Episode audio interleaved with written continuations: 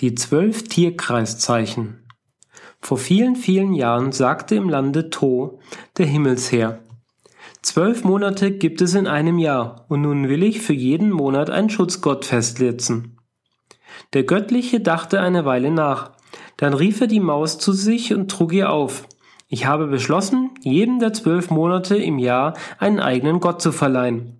Und ich will diesen Schutzgott aus der Reihe der Tiere bestimmen. Gehe und sag allen Kreaturen, dass sie sich an dem und dem Tag bei mir einfinden sollen. Die zwölf Tiere, die zuerst angekommen sind, sollen der Reihenfolge nach zu den Gottheiten der zwölf Monate ernannt werden. Nun eile und führe meinen Auftrag getreulich aus. Die Maus hüpfte eilfertig davon und gab, wie es ihr befohlen worden war, allen Tieren Bescheid. Nur der Katze sagte sie mit Fleiß eine Lüge und verlegte den zur Versammlung bestimmten Zeitpunkt auf einen ganzen Tag später.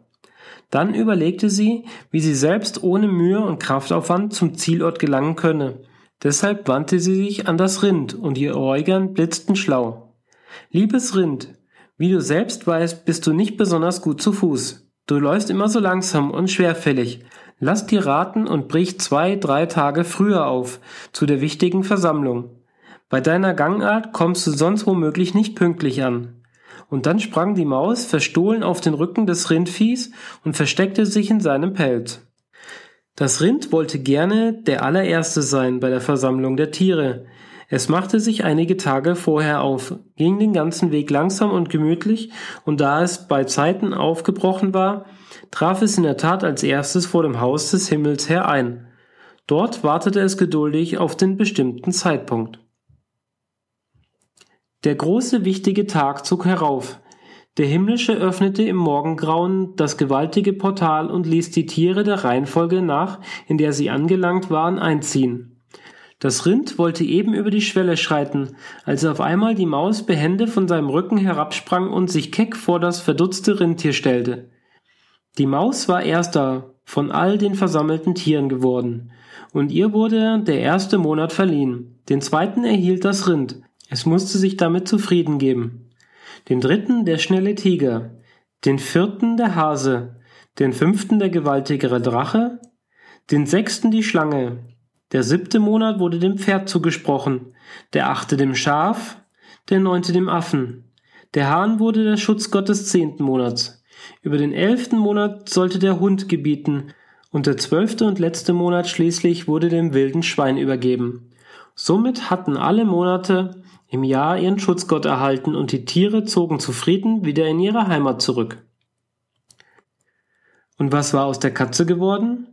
Sie kam, so wie es ihr die Maus gesagt hatte, um einen Tag zu spät zum Himmelsgott. Gehörte sich an, was sie zu sagen hatte. Dann sprach er bedauernd, die Monate sind gestern verteilt worden, du kommst zu spät. Es tut mir zwar leid, aber ich kann dir nun auch nicht mehr helfen. Du gehörst nicht zu den Gottheiten, die über die zwölf Monate regieren.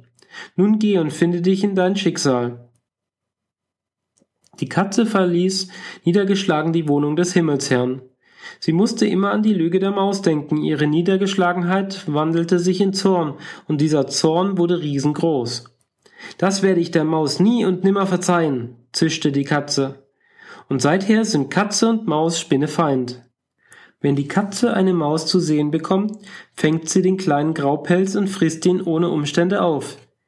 Diesen Hass hat sie auf ihre Nachkommen vererbt, und bis auf den heutigen Tag fangen Katze und Mäuse, bringen sie um und verzehren sie. Sie rächen sich für alle Zeiten für die Lüge der Maus, die ihnen Aufnahme in den Kreis der zwölf Tiere, die über die Monate gesetzt sind, verwehrt hatte.